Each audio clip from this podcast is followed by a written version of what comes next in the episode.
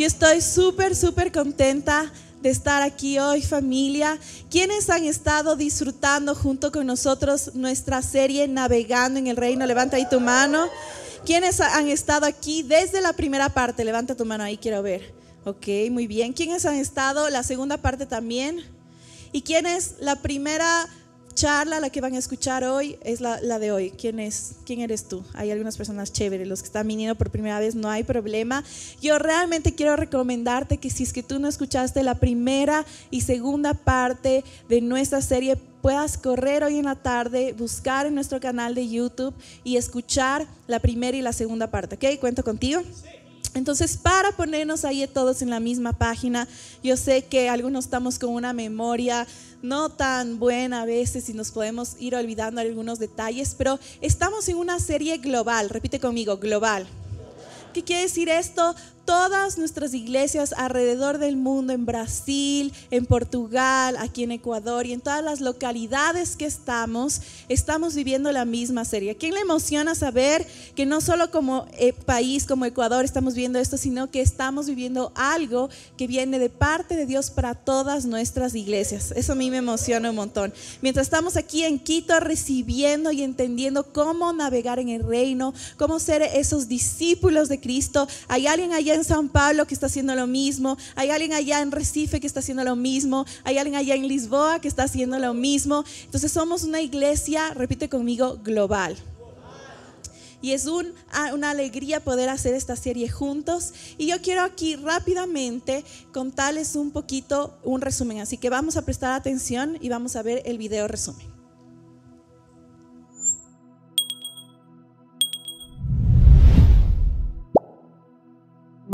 Questões que alguém que está descobrindo Deus tem que então encarar, que não é baseado em obras. Eu preciso de algo que é além das minhas obras. Vocês são salvos pela graça. E quando você entende isso, você chega na segunda revelação, que é um presente gratuito. O presente, o dom gratuito de Deus é a vida eterna em Cristo Jesus, nosso Senhor. Terceiro, a gente finaliza com isso é fácil de receber.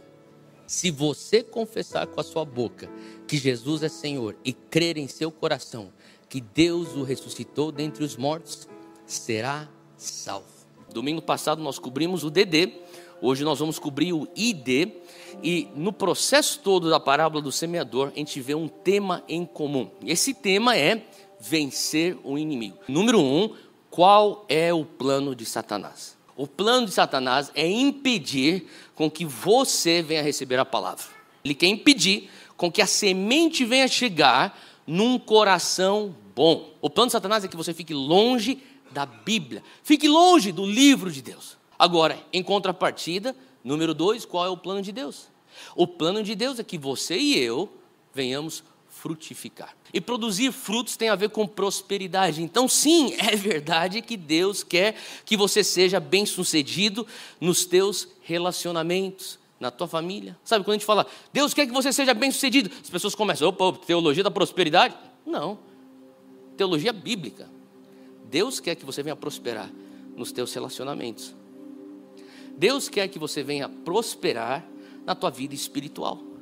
Deus quer que você venha prosperar na tua saúde, saúde física, saúde emocional, saúde mental, saúde financeira também. Para você prosperar, uma hora na palavra por semana não será suficiente.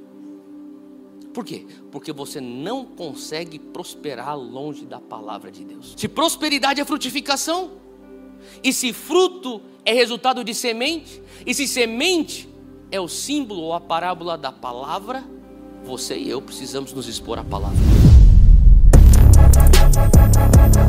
Dale ahí un fuerte aplauso a nuestro equipo de comunicación.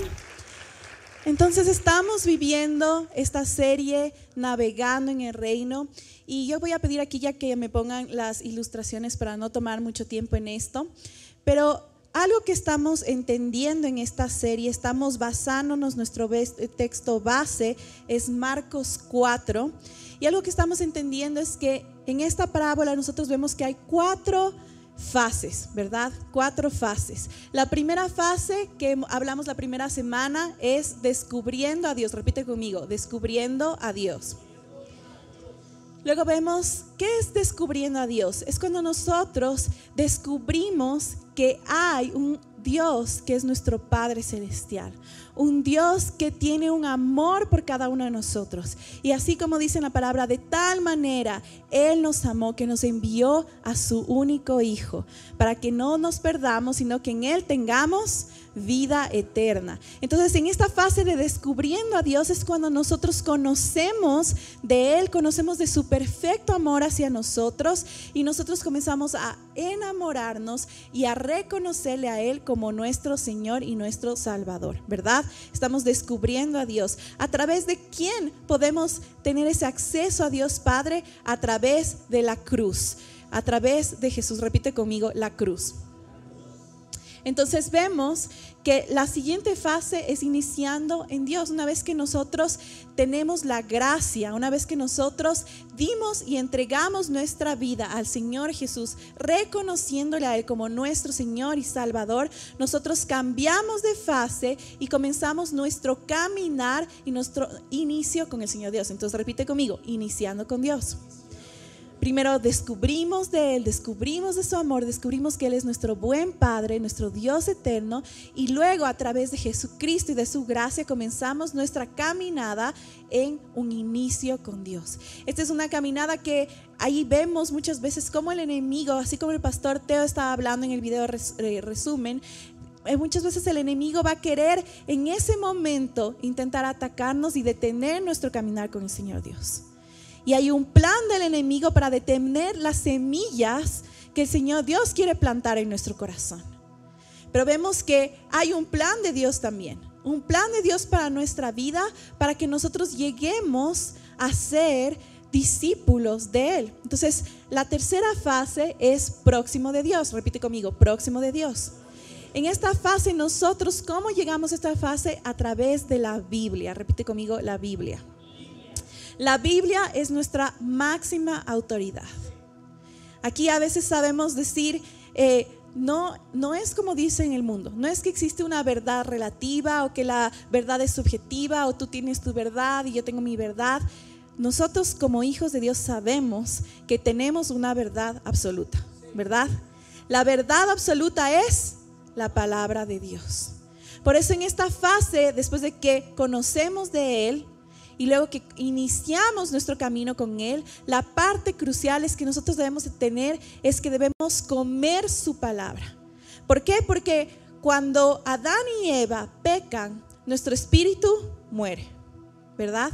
Nuestro espíritu está muerto. Pero una vez que nosotros le reconocemos al Señor Jesús como nuestro Señor y Salvador, ¿qué pasa? Nuestro espíritu vuelve a tomar vida. Ahora piensa conmigo, ¿cuántos años pasaron para que tú y yo le hayamos reconocido a Jesús como nuestro Señor y Salvador? Tal vez algunos 10, otros 15 años, otros 20, otros 30, 40. No voy a decir más porque aquí yo a todos les veo bien jovencitos. Pero tal vez han pasado algunos años hasta que le conocimos a Jesús. Y todos esos años nosotros fuimos guiados no por el Espíritu, pero por la carne. Por eso es tan crucial en esta fase nosotros entender que la palabra de Dios debe ser nuestra máxima autoridad. La palabra de Dios debe ser nuestro alimento diario para así fortalecer nuestro espíritu y que nuestra carne no gobierne más. Que sea nuestro espíritu fortalecido en nosotros, que sea dominando nuestra carne. Entonces en esta fase ya no se vale más decir, ah, no, es que yo sentí, yo me sentí feliz y por eso tomé esta decisión. No, yo ya conocí al Señor Dios, yo ya inicié mi caminar con Él y ahora yo estoy en una fase de discipulado, en una fase que estoy próximo de Dios. Y en esta fase yo ya no soy dominado, yo ya no decido por mis sentimientos, sino que yo decido a través de la palabra de Dios. Porque ella es mi máxima autoridad. Y luego tenemos la última fase que es centrado en Dios. Ahora repite conmigo, tres T's. ¿Qué es esto de tres T's, Pastora Mari? Yo escucho todo el tiempo, parece que es algún tipo de himno aquí en nuestra casa. ¿Quién ha escuchado aquí este término tres T's? Si tú no has escuchado, tal vez es porque es tu primer domingo en Zion, ¿verdad? Tres T's nosotros llamamos a nuestro tiempo, nuestro tesoro y nuestro talento. A través de nuestras tres T's, de nuestro tiempo, nuestro tesoro y nuestro talento, nosotros mostramos que realmente Jesús no es solo nuestro Salvador.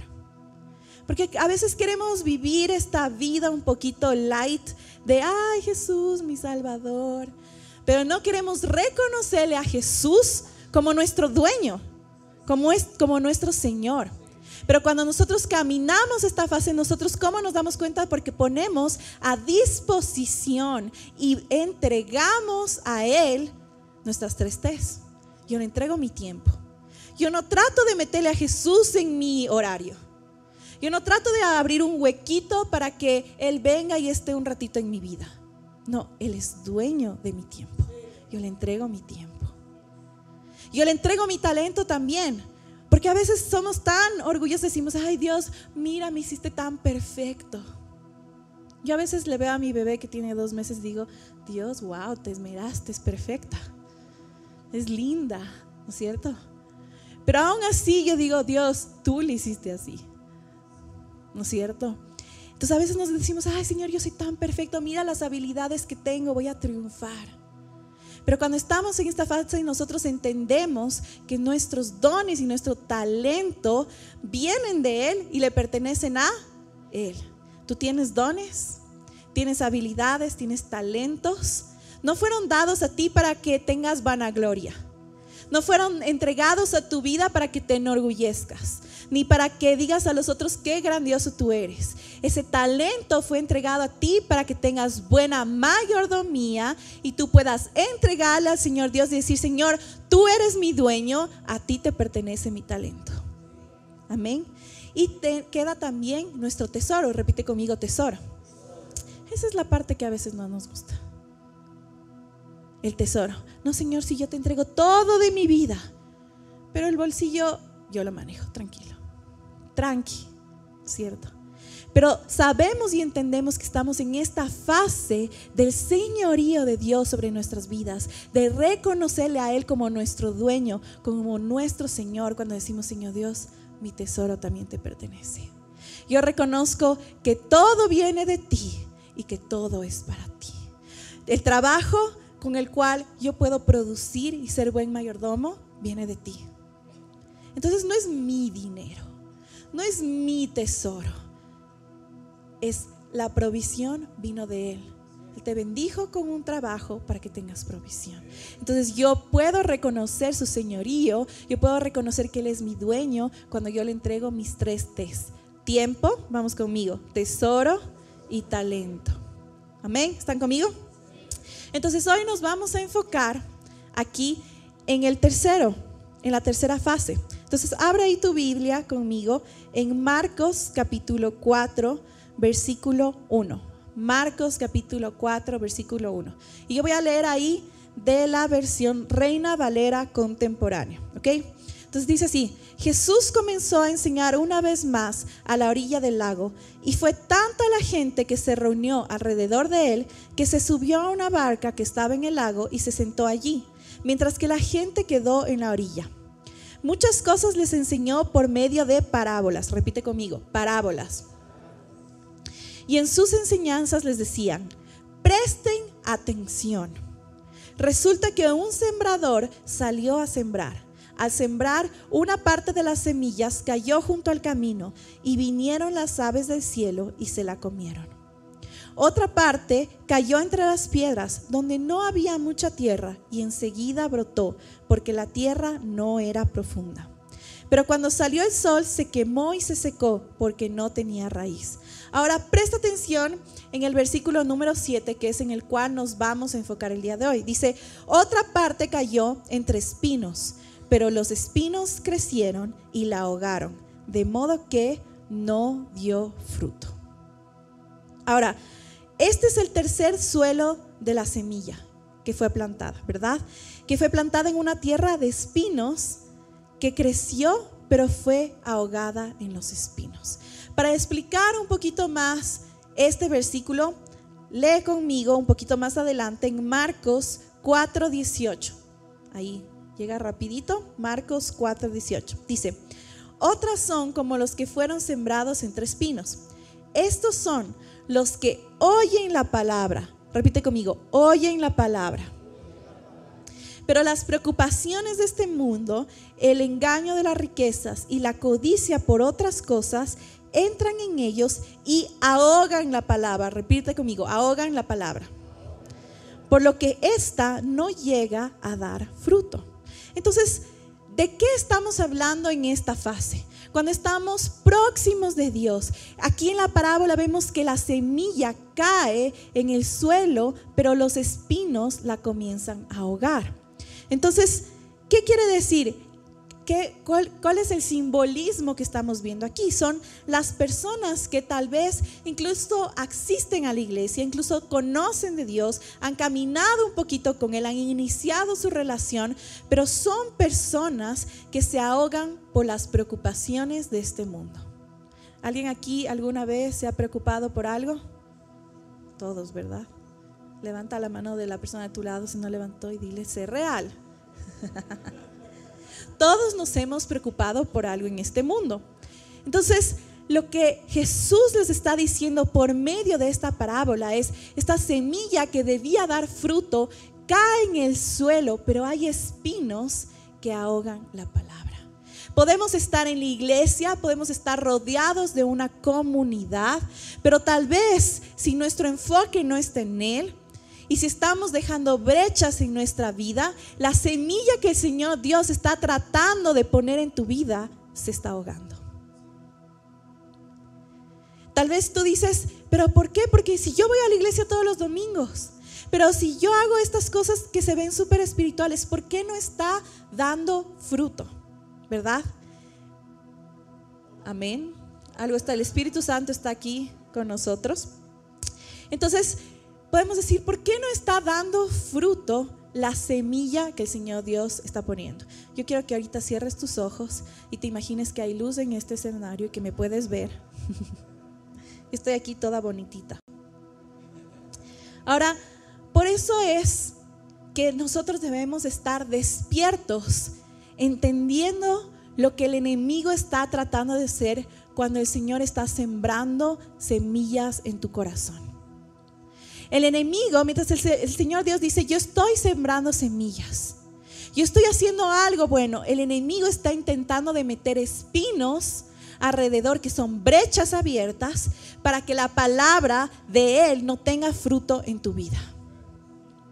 Entonces hay un plan ahí del enemigo para impedir que tú desarrolles tu relación con el Señor Dios. Por eso nosotros como hijos e hijas de Dios debemos estar despiertos para saber cuál es el plan del enemigo y despiertos para saber cómo no dejar que estas brechas y que estos espinos molesten nuestro caminar con el Señor Dios.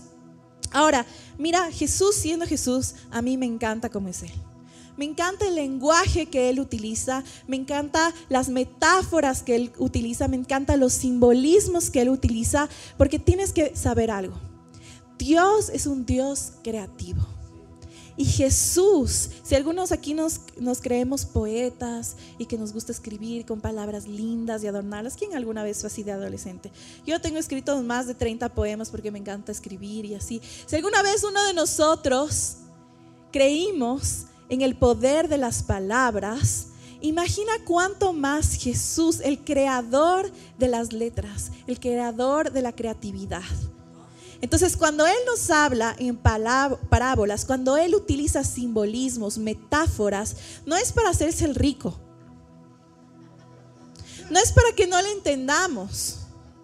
Jesús utiliza el lenguaje literario, utiliza las formas, las parábolas, los simbolismos para llamar tu atención. Repite conmigo, llamar tu atención. Porque Él no nos mastica todo. Él dice, te estoy mostrando aquí una forma para que tú vayas profundo y tú comiences a pescar las riquezas entre mis palabras. Entonces Jesús, siendo Jesús, comienza a hablarnos en simbolismos y comienza, recuerden que la semana pasada hablamos en el contexto del texto que estábamos leyendo de Mateo 4, hablamos cómo él utilizó a las aves y fieras, a los animales del campo, para representar, para mostrar a demonios. Ahora esto no quiere decir que todas las aves del campo, las fieras y todos los animales del campo son demonios, ¿ok? Porque luego podemos comenzar a decir, ay, es que soñé con esto, estoy viendo demonios. Calma, respira conmigo, profundo, exhala. Hay que leer, leer las cosas en contexto, ¿ok? Hay que entender lo que el Señor quiere decir en este texto. Entonces la semana pasada hablamos de este simbolismo. Ahora Jesús esta semana estamos aprendiendo cómo Jesús en este versículo habla de los espinos ahogan la palabra. Entonces, vamos a entender aquí a qué él se está refiriendo. Abre tu Biblia conmigo en Lucas 10, 17. Lucas 10, 17. Recordando que estamos leyendo de la versión Reina Valera contemporánea. Lucas 10, 17. Entonces dice así, cuando los 72 volvieron, estaban muy contentos y decían, Señor, en tu nombre hasta los demonios se nos sujetan. Jesús les dijo, yo veía a Satanás caer del cielo como un rayo. Ahora, pausa aquí. Mira lo que está pasando. Le están diciendo, Jesús, mira, hasta en tu nombre hasta los demonios se sujetan. ¿Qué está pasando aquí? Ellos estaban admirados de que estas huestes, que estos espíritus demoníacos se estaban sujetando a ellos. Pero Jesús les responde y les dice, yo vi a, Satanás caer como un rayo. Es decir, no se impresionen por eso. No pongan su mirada en lo que no tienen que poner su mirada. Porque yo vi aún más grande victoria y no me estoy enfocando en eso. Ahora, sigamos leyendo versículo 19. Miren que yo les he dado a ustedes el poder para aplastar serpientes y escorpiones y para vencer a todo el poder del enemigo sin que nada los dañe. Entonces Jesús les reenfoca un poquito. No se enfoquen en esto, en lo que no se tienen que enfocar, pero miren, yo les he dado una autoridad más grande de la que ustedes se pueden imaginar. Yo les he dado la autoridad de aplastar a serpientes y escorpiones para vencer al en todo el poder del enemigo sin que nada los dañe. Pero no se alegren de que los espíritus se les sujeten, sino que los nombres de ustedes ya están escritos en los cielos. Jesús diciendo, no pongan su mirada en el trabajo del enemigo. Pongan su mirada en que sus nombres, mientras ustedes hacen el trabajo del reino, ya están escritos en los cielos. Ahora, Jesús nuevamente utilizando un simbolismo ahí. Dice, usted les ha dado poder para aplastar a las serpientes y escorpiones. ¿Qué se refiere con serpientes y escorpiones? ¿Será que tenemos que ir al Coca o algún lugar de la Amazonía a buscar aplastar serpientes y escorpiones? Señor, yo te amo, pero con mi pie no sé si le quiero aplastar. Me da un poquito de miedo. ¿A qué se refiere él? cuando dice que aplastaremos a serpientes y escorpiones. Él está hablando nuevamente utilizando un simbolismo para hablar de demonios. Él nos dio la autoridad para pisar. ¿Qué es cuando nosotros pisamos? Es decir, lo tenemos bajo nuestros pies. No hay autoridad, no hay amenaza, no hay daño, no pueden tocarnos. Dile a la persona a tu lado, el enemigo no tiene autoridad de tocarte. El Señor Dios ya nos ha dado la autoridad de pisar al enemigo y a sus ayudantes. Amén. No tenemos que tener miedo, no nos tenemos que enfocar en los demonios, no tenemos que tener temor, no nos tenemos que esconder, tenemos que entender que la autoridad ya se nos ha sido dada para aplastarles. Amén. Ahora, abre conmigo en Ezequiel 2.3. Ezequiel 2.3. Abre ahí rapidito.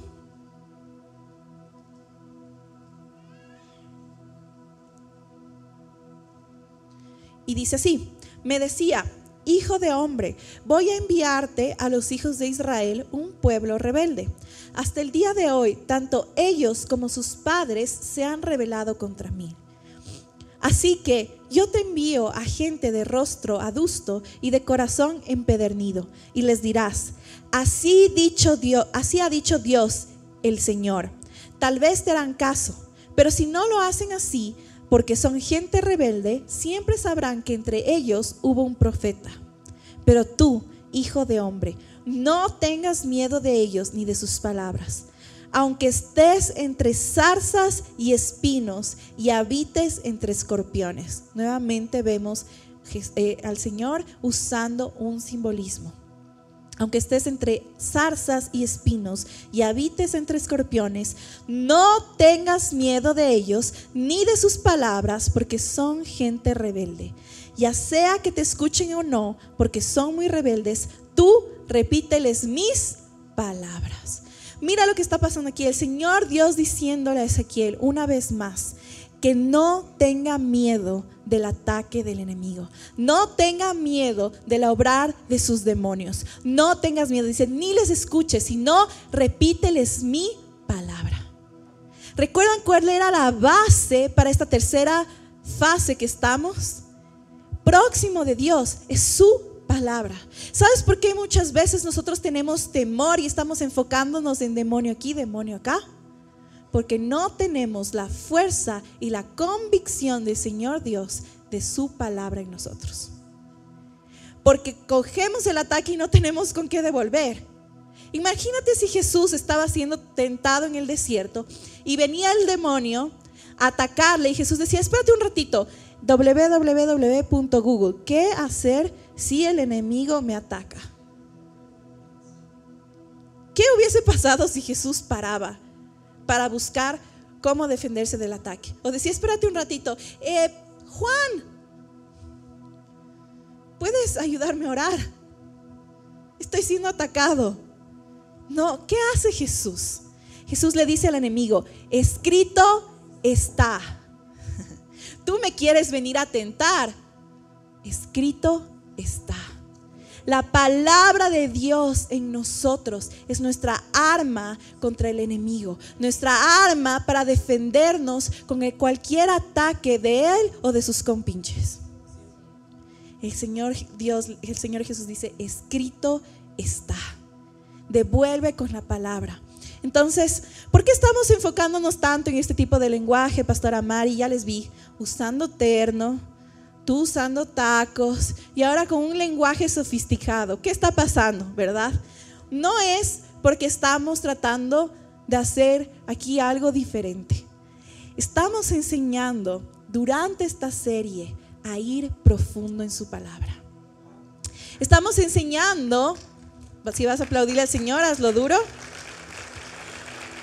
Estamos enseñando que tal vez tenemos que madurar un poquito en el tipo de comida que recibimos.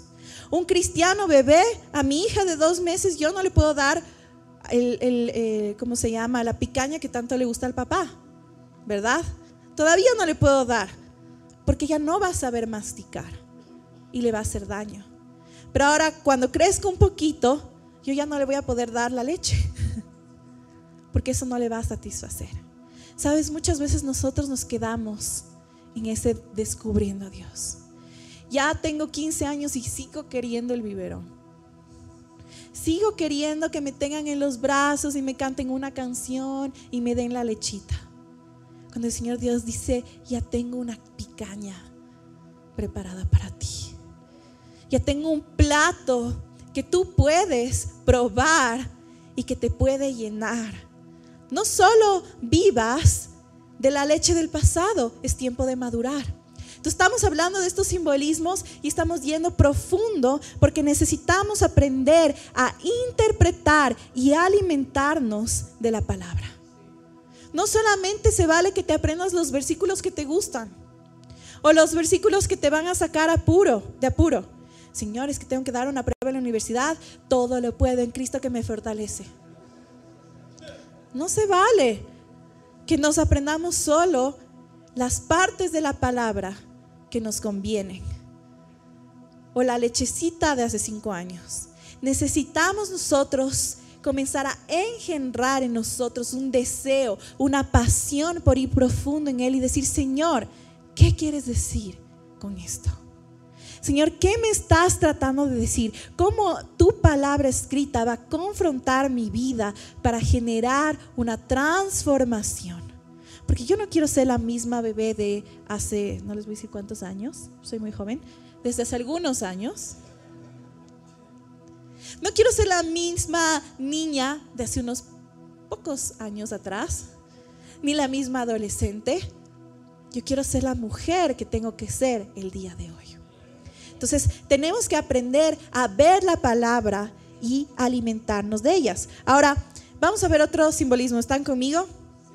¿No están mareados? Dile a la persona a tu lado, no te marees y despiértate. Abre tu Biblia ahí conmigo en 2 de Corintios 12, 7. Segunda de Corintios 12, 7.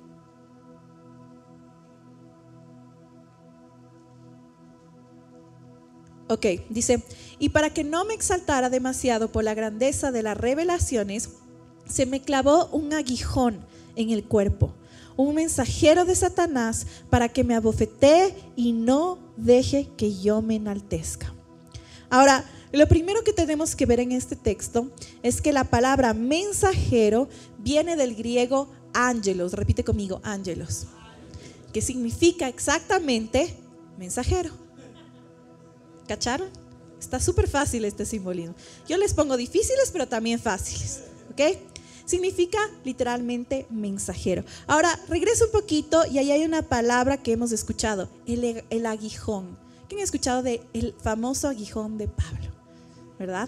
Entonces, aquí la palabra aguijón en este texto, el original, se refiere a espino. Vamos viendo una vez más una nueva, una nueva mención de espino. Entonces, ¿cuál es el espino o el aguijón famoso en la carne de Pablo? Es, sabemos que es un demonio. Ahora, lo que no sabemos es cómo este demonio se manifestaba. Entonces, vamos uniendo piezas y vamos entendiendo, ¿verdad? Entonces, Pastora Mari, me mareaste un poco, sé que tengo que ver un poquito ahí los simbolismos, entender cómo Dios habla a través de las parábolas, que el Señor utiliza las letras para atraer nuestra atención, pero ¿cómo puedo manejar el lenguaje simbólico de la Biblia? Lo primero que tenemos que hacer es observar las menciones del lenguaje y permitir que la propia Biblia hable a nosotros y defina el significado cuando analizamos el patrón. Entonces vemos que el Señor estaba, el Señor Jesús habla, ¿verdad?, de espinos. Ahora yo voy a ir a la concordancia y ver en dónde más se está hablando de espinos. Yo voy a ir al original y voy a ver en dónde más se está utilizando para entender el contexto y que no tengamos una interpretación que no es bíblica. ¿Tiene sentido? ¿Sabes que puedes leer la palabra de Dios y tener interpretación no bíblica? Puedes leer la palabra de Dios y pensar que Dios es machista. Y eso no es bíblico. A través de qué mirada tú analizas el texto. Entonces es importante que nosotros entendamos el contexto, entendamos la referencia y entendamos también cuál es el patrón que el Señor Dios utiliza cuando hace uso de simbolismos. ¿Ok? ¿Tiene sentido? Ahora, ponga atención en esto. Vamos a abrir más Vamos a abrir en números 33, 55. Si tú no leíste la Biblia esta semana, ya te di una gran ayuda el día de hoy. Abra ahí en números 33, 55. Y dice así, si ustedes no echan fuera de su presencia a los habitantes del país, va a suceder que lo que ustedes dejen les serán aguijones en los ojos y espinas en los costados, y los afligirán en la tierra donde ustedes habiten en la tierra prometida, se está refiriendo, ¿verdad? Entonces, ¿qué es lo que estamos viendo en este texto? Repite conmigo, la tierra prometida no es el cielo. ¿Qué? ¿Cómo que la tierra prometida no es el cielo, Pastora Mari? En el cielo no vamos a tener enemigos. En el cielo no tendremos enfermedad, en el cielo no tendremos comparación, en el cielo no tendremos aflicción. Entonces, ¿cuál es la tierra prometida que se nos está hablando? Es la tierra prometida, es la vida cristiana victoriosa. Ahora, ¿cómo yo sé si yo estoy caminando en una vida cristiana victoriosa?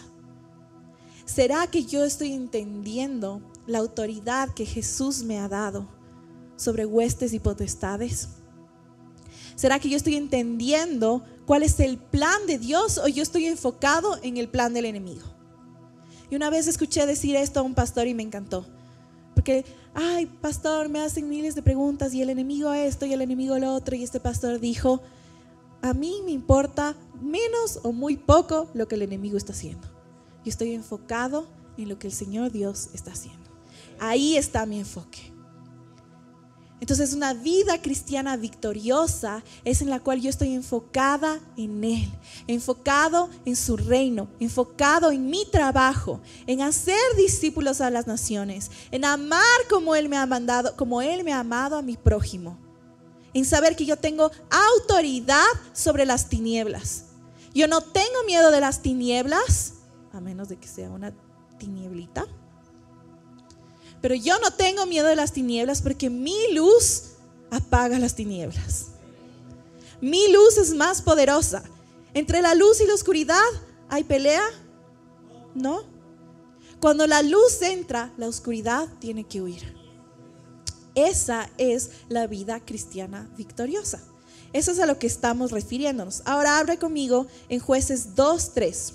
Jueces 2.3. Dice, Ahora declaro que ya no expulsaré a los pueblos que viven en la tierra de ustedes. Ellos les serán espinos clavados en el costado y sus dioses serán una tentación constante para ustedes. Aquí estoy leyendo de la versión nueva traducción viviente. Dice, ahora ellos les serán espinos clavados en el costado y sus dioses serán una tentación. ¿Qué significa esto? ¿Qué es lo que está diciendo? Está diciendo, mira, aquellos espinitos que tú crees que no hacen nada. Y a mí me encanta Jesús, porque Él nos da los ejemplos perfectos. Tú a veces ves un espino y dices, un espino, no pasa nada. ¿Qué es, qué es un espino? Es pequeño, yo soy grandote. No tan grandote como el Arthur, pero ah, comparado con el espino. Vemos y dicen, no hacen nada. Pero ¿cuáles son las representaciones? ¿A qué está hablando aquí? Está, está hablando de que abrimos unas brechas. Los espinos son brechas que nosotros abrimos. ¿A qué? Chisme, ofensa, falta de perdón, lujuria, ira, falsedad, doble vida. Entonces Jesús lo que está diciendo, ah, ¿te parece chiquito el chisme? Toca el espino a ver si no te lastima. Camina pisando espinos a ver si no quitan la función de tu cuerpo. No es solo un pequeño chisme. No es solo una pequeña ofensa. Ah, no es que no pasa nada porque esto nadie ve. Entonces, como nadie ve, yo no puedo hacerle daño a nadie con esto. Yo me quedé conmigo el chisme. Me quejaba sola, me ofendía solo. La falta de perdón hacia mis padres o la falta de perdón hacia las personas que me han lastimado, no le molesta a nadie. Es un espino que está lastimando la función de tu cuerpo. Entonces él habla, los espinos son brechas que abren para que los escorpiones que estábamos leyendo antes, que son los demonios, entren. ¿Cuáles son los espinos que tú has permitido en tu vida? Las pequeñas mentiras, una doble vida, la falsedad, el chisme, la ofensa. ¿Cuáles son esos espinos que están clavándose ahí en ti, que están abriendo brechas para que espíritus demoníacos puedan entrar? El enemigo no tiene ninguna autoridad sobre ti. Porque tú ya, el Señor Jesús te ha dado victoria sobre el enemigo. ¿Sabes cuál es la única autoridad que el enemigo tiene sobre tu vida? La que tú le das. No, pastora Admari, yo nunca le daría autoridad al enemigo si le das cuando eres chismoso. Le das cuando eres ofendido. Le das cuando no liberas perdón. Le das cuando vives una vida de lujuria. Entonces, al enemigo le abrimos brechas y él entra con todo el gusto. Él entra hacer su trabajo. Él entra a ahogar la palabra que el Señor quiere que dé fruto en tu vida. Ahora, respiren, hay esperanza. Yo quiero hablarte rápidamente de tres áreas donde los espinos ahogan. Tres áreas en donde estas cosas que parecen pequeñitas pueden ahogar la palabra que el Señor quiere que dé fruto en tu vida. ¿Ok? Entonces vamos a regresar al texto que leímos al principio, Marcos 4, 18. Y voy a leer de la traducción nueva, traducción viviente. Dice, las semillas que cayeron entre los espinos representan a los que oyen la palabra de Dios. Pero muy pronto el mensaje queda desplazado por las preocupaciones de esta vida, el atractivo de la riqueza y el deseo por las otras cosas. Así que no se produce ningún fruto. Aquí están nuestros tres puntos. El primer punto es lo que dice el texto, las preocupaciones de esta vida. ¿Sabes esas personas que tú te acercas y dices, ¿cómo estás? Ay, hermanita preocupada. ¿Y cómo está yendo tu semana? Con una preocupación. Eh, ¿Y cómo le está yendo a tu hijo en ese país? Chuta, preocupado porque vivimos preocupados. Si yo no fuera cristiana y un cristiano me dice que sigue preocupado, yo nunca sería cristiana. Nunca quisiera acercarme porque digo, ¿tú que conocías a un Dios grande? ¿No que tienes al Dios de los milagros, al Dios de la sanidad, al Dios de la restauración? ¿Por qué vives preocupada? Ah, es que no sabes cómo, es que mi jefe es un poco terrible. Entonces yo estoy preocupada si voy a tener trabajo o no. Tú no dependes de tu jefe. No dependes de tu trabajo. Las preocupaciones de la vida son esos espinos que ahogan la palabra del Señor. Estamos tan enfocados en lo que está pasando en el mundo, tan enfocados en lo que pasa en nuestra casa, tan enfocados en lo que pasa en nuestro país, tan enfocados en nosotros mismos que estamos ahogando la palabra que Él quiere que dé fruto. Estamos ahogando las promesas de Dios Padre en nuestras vidas. Mira a la persona a tu lado y dile, deja de preocuparte. La preocupación no viene del Señor. Él no quiere que nos preocupemos y te lo voy a probar. Primera de Pedro 5:7 dice, "Descarguen en él todas sus angustias, porque él tiene cuidado de ustedes." Cuando él dice, "Descarguen en él", no es para que tú te lo quedes. Porque quién aquí va al supermaxi, hace compras y descarga todas las compras en la cocina y luego se lleva algunas de vueltas al súper. ¿Quién aquí? Nadie. ¿Por qué haríamos eso? Algunos dirían, póngale cero, qué burro, ¿no? Pero a veces nosotros hacemos eso. Vamos cargados delante de la presencia de Dios y en lugar de dejarle a Él nuestras preocupaciones, le dejamos y nos vamos cargados. Nos ponemos ahí y nos tenemos que poner cero. ¿Verdad? A mí me encanta lo que dice el pastor Bill Johnson sobre esto. Él dice, si estás en un momento de oración y estás entregado a Él y te levantaste cargado, no oraste, te quejaste. Confronta mucho nuestro corazón. Porque a veces no queremos hacer lo que Él nos dice, que es ir y descargar delante de Él porque pensamos que nosotros somos mejor administradores de nuestras preocupaciones. Pero déjame decirte algo, Él no quiere que vivamos una vida preocupados. Él quiere que vayamos delante de Él y digamos, Señor, esto está pasando. Mi empresa no está funcionando, te necesito. Yo sin ti no puedo. Mi inteligencia es limitada, pero tú todo lo puedes. Señor, me descargo y confío que tú eres Dios. Señor, esto está pasando en mi familia y yo no veo solución, no veo cómo puedo llegar al corazón de mis hijos, no veo cómo puedo llegar al corazón de mi esposo, no veo cómo puedo llegar al corazón de mis padres, pero tú sí ves, Señor, yo te entrego a ti esta preocupación. Entonces, este es uno de los espinos que ahogan su palabra. Cuando andas preocupado, estás dejando que la palabra de Dios sea ahogada en tu vida. Y por eso muchas veces retrocedemos. hemos descubierto a Dios, iniciamos nuestro camino con Él, pero cuando estamos llegando próximo a Él, cercano a Él, nuestras preocupaciones nos invaden y comenzamos a retroceder. No, es que ya, ya no creo en la iglesia. No es que últimamente las charlas ya no son tan chéveres. No es que la adoración ya no me llega. Comenzamos a retroceder. Yo nunca he visto una persona que sale de la iglesia, está amargado y está ofendido y me encuentro y le digo, ¿cómo estás? No, súper bien, sabes que desde que salí de la iglesia, 10 sobre 10, me va excelente. ¿Por qué? Porque su palabra es vida en nosotros. Porque solo podremos fructificar cuando estemos sembrados.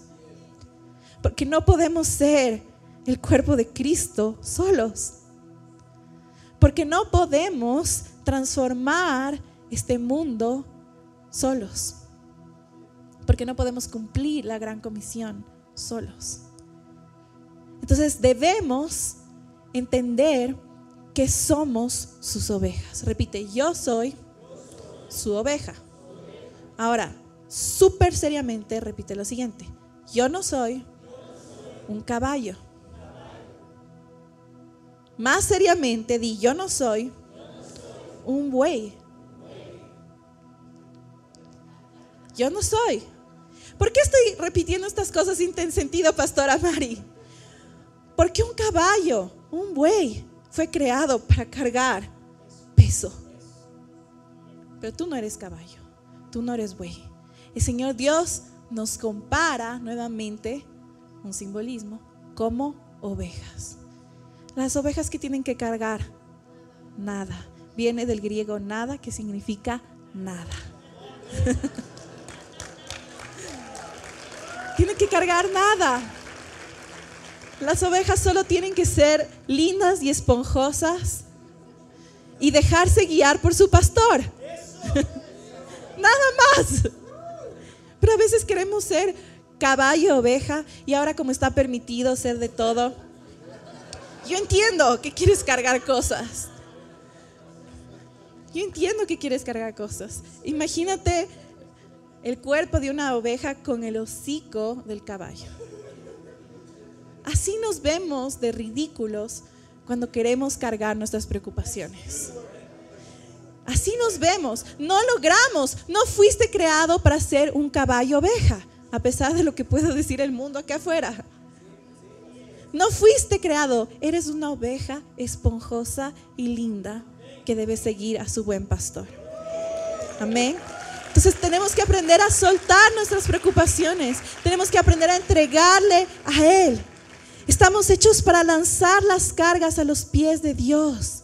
Estamos hechos, mira, fuiste creado para que tu corazón se incline delante de Él, para que caigan las preocupaciones, caiga la queja, caiga la ira y a cambio reciba su gozo, reciba su paz, reciba su alegría. Fuimos creados para esto. Mira lo que dice en Mateo 6:34, dice, cada día tiene su propio afán. ¿Por qué vivimos preocupados? Porque nuestra mirada está, ¿qué va a pasar mañana? ¿Y qué va a pasar el día de mañana? Yo te voy a decir algo, lee tu Biblia y ahí vas a saber. Porque la Biblia es más actualizada que el periódico de mañana. ¿Quieres saber qué va a pasar mañana? Lee tu Biblia, Dios va a ser fiel. ¿Quieres saber qué va a pasar con tu familia de aquí en cinco años? Lee tu Biblia, porque Dios va a ser seguir siendo un buen padre. Entonces, no te preocupes. Dile a la persona a tu lado, no te preocupes. Punto número dos. Segundo espino, el atractivo de la riqueza. Y ahí sí sostén duro la mano de la persona de tu lado. Y si eres soltero, aprovecha y hazle ahí alguna señal. El atractivo de la riqueza. Mira lo que dice en primera de Timoteo 6:17. A los ricos de este siglo Mándales a que no sean altivos ni pongan su esperanza en las riquezas, las cuales son inciertas, sino en dónde debemos poner nuestra esperanza, en el Dios vivo que nos da todas las cosas en abundancia para que las disfrutemos. El Señor Dios quiere que todo lo que Él te da lo puedas disfrutar. Ahora mira lo que Pablo le estaba enseñando a su hijo en la fe, Timoteo, algo importante. Porque a veces decimos, no, es que Dios odia a los ricos. No, no, no, no, no, no. Dios no odia a los ricos. Dios quiere que seas próspero y abundante. Y para ser próspero y abundante no necesitas ser millonario. Ahora Pablo le enseña a su hijo en la fe, Timoteo, algo valioso. Dile, a ellos que tienen su confianza en el dinero, a ellos que creen que pueden hacerlo todo bajo sus propias fuerzas, diles que no sean altivos. ¿Por qué? Porque es imposible servir a dos señores. O sirves al Dios verdadero o sirves al Dios falso, el Dios del dinero llamado Mamón. O sirves al Dios verdadero o estás atrapado jugando, siendo esclavo de las riquezas. Ahora, mira lo que dice unos versículos antes, en 1 Timoteo mismo, 6, pero regreso un poquito, versículo 9.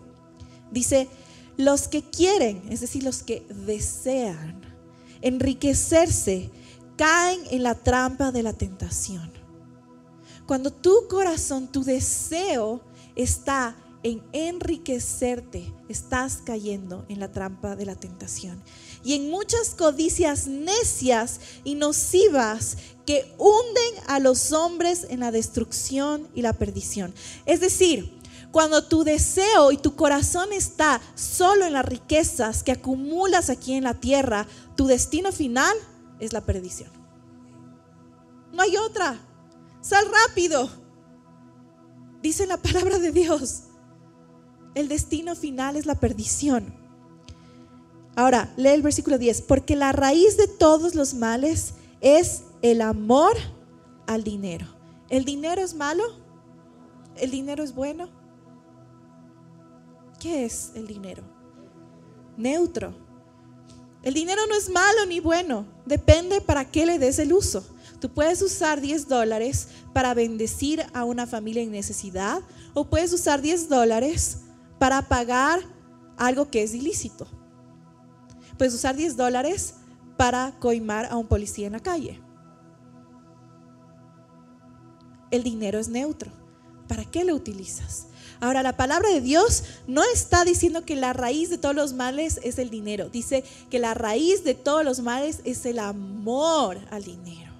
Cuando mi enfoque y mi corazón están en el dinero. Cuando está en retener. Yo pienso, tengo una mentalidad de que me va a faltar, tengo una mentalidad de que no tengo suficiente y entonces no, nunca puedo devolver mi diezmo yo pienso que me va a faltar, entonces nunca puedo ser generoso. Dice, el cual algunos por codiciarlo, codiciarlo se extraviaron de la fe y acabaron por experimentar muchos dolores. Mira aquí, alerta roja para la iglesia. Tú puedes haber conocido a Dios, Puedes haber iniciado tu camino con Él y cuando estás viviendo o empezando a vivir las experiencias más hermosas a través del discipulado, a través del entendimiento de la palabra, a través de la libertad que es entender sus planes y sus promesas para ti, puede atravesarse sobre ti un espino llamado amor a las riquezas. Y comienza a traerte y estabas en un caminar tan lindo con el Señor y de repente tu mirada se fue a las riquezas. Tu mirada fue a depender de lo que puedes producir con tus manos. Alerta roja, iglesia. ¿Qué es lo que dice ahí? Algunos se extraviaron de la fe. Es decir, tú puedes regresar fases por tener tu mirada en el dinero. Quizá ya vas 25 o 30 años en la iglesia y te preguntas, Señor, ¿por qué aún no te he podido experimentar como mi dueño, como mi Señor? Quizá el amor a las riquezas te ha hecho retroceder. Y en el mundo, en el reino de los cielos, hay solo dos velocidades. O avanzas o retrocedes. Si te quedas en el mismo lugar, estás retrocediendo. Tal vez ese amor al dinero te ha cegado. Entonces lo que Dios está diciendo aquí es, no confíes, no desees y no ames el dinero. Si en alguna parte de tu corazón tu confianza está en tu sueldo a fin de mes, arrepiéntete rápido. Si en alguna parte de tu corazón tu deseo está en hacer más dinero, arrepiéntete rápido. Porque es bueno ser buenos administradores y multiplicar, pero si ese es tu deseo, si ese es tu motor de vida, no vives para disfrutar, que es lo que el Señor Dios quiere. Vives por el dinero.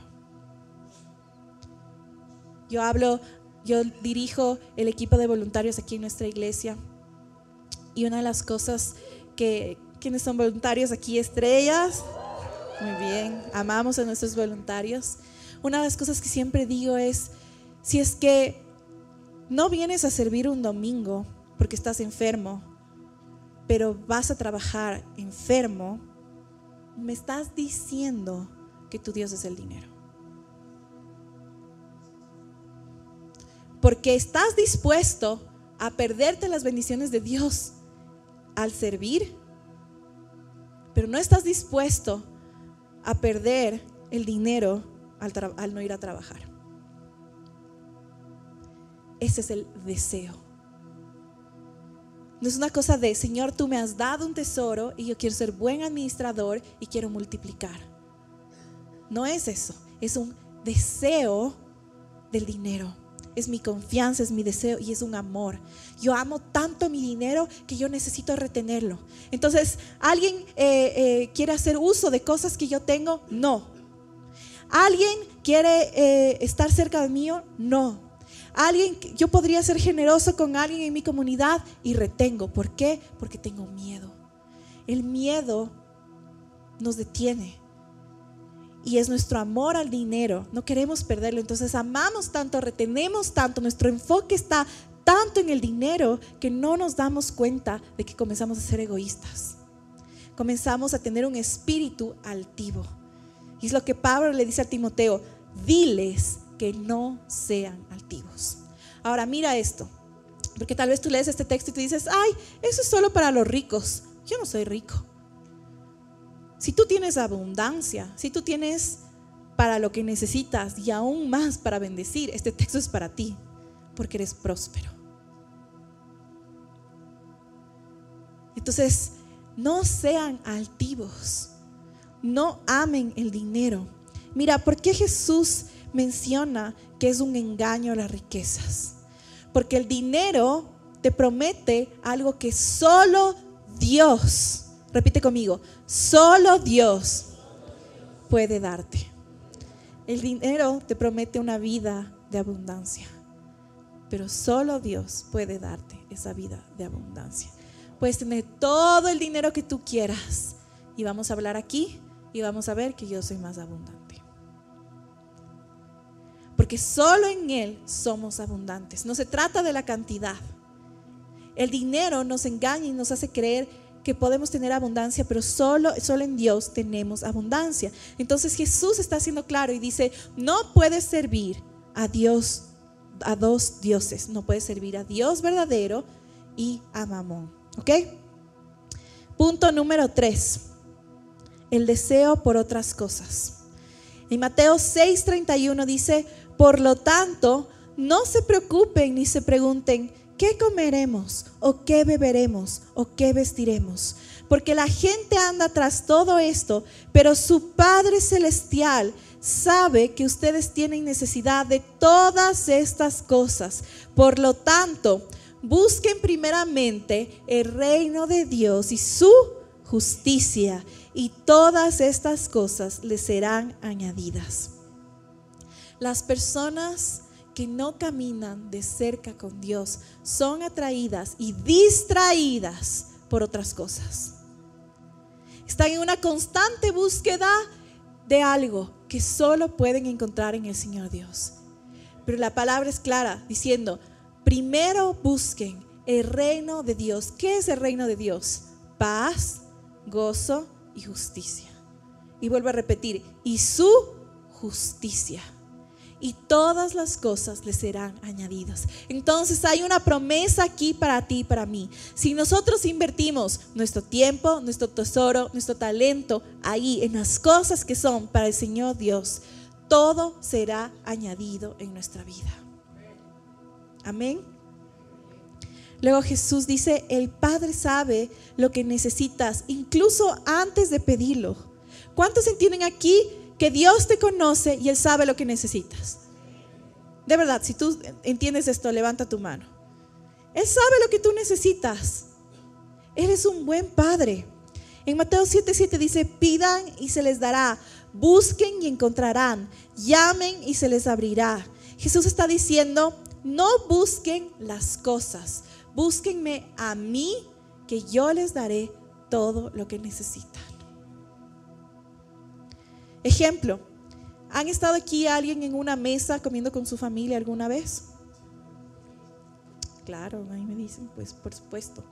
Cuando tú estás en la mesa, tú no le dices, oye, primo o papi o hermano, por favorcito, no seas malito, ayuda, acolita, ¿será que no es mucha molestia? Bueno, tal vez los quiteños sí decimos todo eso. Que me pases el jugo. ¿Cómo pedimos cuando estamos en la mesa, en la familia? Decimos, papi, ¿me pasas? Gracias, ¿verdad? Es un pedir de relación un pedir en el que yo sé que la respuesta es sí. Yo sé que la respuesta es toma. Yo no necesito levantarme y pasar sobre la mesa y coger el jugo porque yo estoy viviendo en comunidad, y estoy viviendo en familia. Entonces yo pido y yo recibo. Yo pido sabiendo que mi Padre es bueno. Ahora, mira, aquí en este texto, el original de pidan, de peticiones, es epitomio. Repite conmigo, epitomio. Nunca lo vas a utilizar, solo hoy, epitomio. Esto significa también, aparte de peticiones, pasión. ¿Por qué el Señor recalca esta palabra, pasión? Porque muchas veces nosotros no avanzamos nuestro caminar con el Señor Dios, porque estamos solamente pidiendo, pero no tenemos pasión por su reino. No tenemos pasión por ver lo que Él está a punto de hacer. No tenemos pasión por comer nuestra comida espiritual. No tenemos pasión por comer y beber de su justicia. No tenemos pasión por lo que Él ya ha extendido hacia nosotros. Entonces Él está diciendo aquí que Él quiere que tengamos esa pasión por su reino. Él quiere que tengamos esa alegría, esa hambre. Eso es lo que estábamos cantando hoy. Yo me quiero enamorar más de ti. Yo me quiero desesperar más por ti. Yo quiero tener esa pasión de que yo te tengo a mi lado, yo te tengo a mi alrededor, yo te tengo cercano y no puedo hacer más que comer de tu palabra, no puedo hacer más que disfrutar de tu presencia, no puedo hacer más que seguirte como un discípulo. Porque hay una pasión en mi corazón por ti. Porque hay una pasión en mi corazón por conocer más de ti. El Señor Dios quiere que vivamos como discípulos. Él quiere que podamos experimentarle en todas nuestras fases. Él quiere que dejemos de ser unos bebés espirituales y comencemos a tomar pasos para crecer en nuestra vida espiritual. Ya no más viviendo 15 años como un bebé, o 15 años como un adolescente, hoy el Señor Dios te llama y te dice es tiempo de caminar como un discípulo. ¿Cuáles son los espinos que han abierto brechas para que espíritus demoníacos entren en tu vida? ¿Cuáles son los espinos que tienes que sacar para que la palabra que le estás sembrando en tu corazón dé fruto? ¿Cuáles son los espinos que tienes que retirar para convertirte en ese hombre, en esa mujer que el Señor quiere utilizar no solamente en nuestra nación, pero en las naciones. ¿Cuál es el paso que tú tienes que dar para ser transformado? Y yo quiero pedirte que te pongas de pie. Y yo quiero primero hacer un llamado a cada uno de nosotros. Yo quiero que puedas conectar ahí con la presencia del Señor. y puedas decirle, Señor, perdóname si yo he tenido preocupaciones que han estancado esa semilla que tú has querido que dé fruto en mi vida. Señor Jesús, perdóname si he estado enfocado en las riquezas, si he tenido amor por el dinero más que amor por tu palabra. Señor Dios, perdóname si mi enfoque y mi mirada ha estado en otras cosas y no en el reino de los cielos. Vamos, comienza a enfocarte en Él y comienza a decirle, Señor, saca los espinos de mi vida. Si en una de estas tres áreas yo he estado fallando, si en una de estas tres áreas yo he estado abriendo una brecha para que el enemigo me ataque, Señor Dios, ven y ayúdame, ayúdame, porque yo no quiero seguir viviendo en preocupaciones. Yo no quiero seguir viviendo amando las riquezas. Yo no quiero seguir viviendo enfocado en otras cosas. Yo quiero poder conectarme contigo y que esa semilla que está plantada dé fruto al ciento por ciento.